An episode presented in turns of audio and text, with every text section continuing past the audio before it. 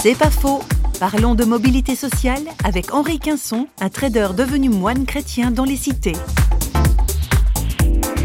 fait de la mobilité sociale descendante volontaire. Généralement, quand on parle de mobilité sociale, c'est pour améliorer son sort sur le plan matériel. Et en fait, souvent, la vie sociale se résume à un jeu de chaises musicales. Et au lieu de vivre la fraternité avec euh, les gens plus pauvres que soi, plus étrangers que soi, on cherche à les fuir. C'est-à-dire, on va aller s'installer, et c'est légitime. Si on a des enfants, on le comprend. S'installer dans un quartier où justement il y a moins de problèmes, où l'école est de meilleur niveau, etc. Et dans la tradition de l'Église, il y a toujours eu des personnes, c'est pas forcément de tout le monde, qui, ayant une certaine liberté par rapport à la richesse, vont de manière un peu plus spectaculaire faire des choix qui euh, les portent plutôt à contre-courant, c'est-à-dire venir habiter avec les gens, les gens plus pauvres que soi, plus défavorisés. C'est pas faux, vous a été proposé par parole.ch.